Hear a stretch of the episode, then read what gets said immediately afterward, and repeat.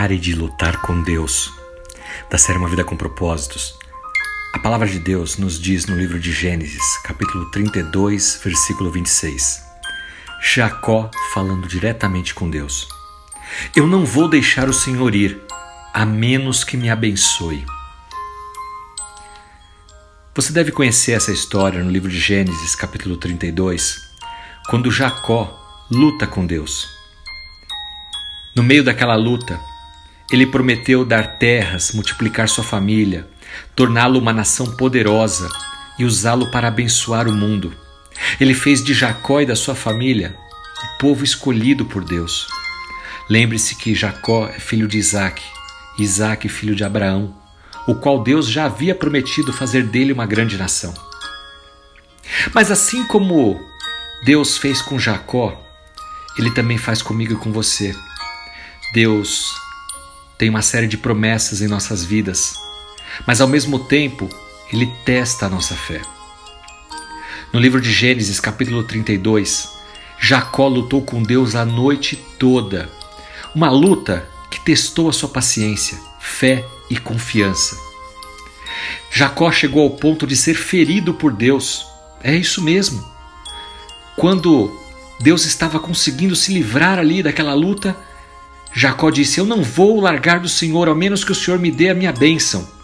Então Deus feriu o quadril de Jacó. Jacó estava ferido e cansado. E ainda assim, ao amanhecer, disse: Eu não vou deixar o Senhor ir, até que o Senhor me abençoe. Dá para imaginar uma coisa dessa? Quem é capaz de lutar contra Deus? Mas Deus veio à terra e, numa noite, lutou com Jacó. E Jacó disse: Senhor, eu sei que só o Senhor pode me dar a bênção que eu preciso. Eu não vou deixar o Senhor ir enquanto o Senhor não me abençoar. Não é uma coisa interessante de se dizer contra alguém que você está lutando? Aparentemente, em algum momento durante aquela luta que durou toda a noite, Jacó entendeu que ele não estava lutando com um indivíduo qualquer. Não, ele estava com o próprio Deus isso significava que Deus poderia abençoá-lo.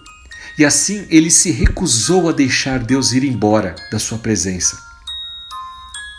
Talvez, talvez você sinta que está lutando com Deus agora mesmo. E a luta talvez já está durando um bom tempo.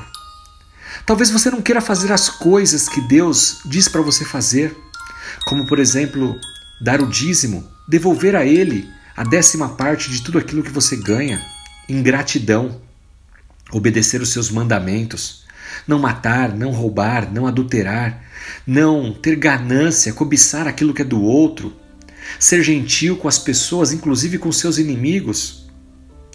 O próprio Deus com quem você está lutando é aquele que lhe dá um sonho, um propósito para a sua vida. É Ele que vai fazer isso acontecer. Deus não está frustrando os seus sonhos, os seus planos, pelo contrário, Ele está preparando você. Essa luta aumenta a sua resistência, aprofunda a sua paciência e também aumentará a sua resiliência, a sua capacidade de dar a volta por cima, enfrentar os obstáculos com fé, acreditando que Deus pode te abençoar. Sua luta também levará você a um compromisso maior com Deus. Bem no momento que você pensa que vai ter que desistir, você se volta a Deus e diz: Senhor, eu vou lutar o tempo que for necessário, mas eu preciso de uma bênção do Senhor. Como diz meu amigo pastor Mário Simões, desistir, meu irmão, minha irmã, não é uma opção. Esse é o tipo de resposta ao teste que às vezes nós vamos passar. Deus vai mostrar a cada um de nós quando nós estivermos prontos para Ele entregar o sonho que Ele tem para as nossas vidas. Confie, ore ao Senhor, clame a Ele pela sua bênção, assim como Jacó o fez. Derrame-se no altar do Senhor. Não permita que o desânimo, que o mundo, que as pessoas digam que você não vai conseguir, que isso não é para você, que Deus está ocupado com outras coisas. Ore ao Senhor, confia nele espera nele e no mais, ele tudo fará. Que Deus te abençoe. Em nome de Jesus Cristo. Amém.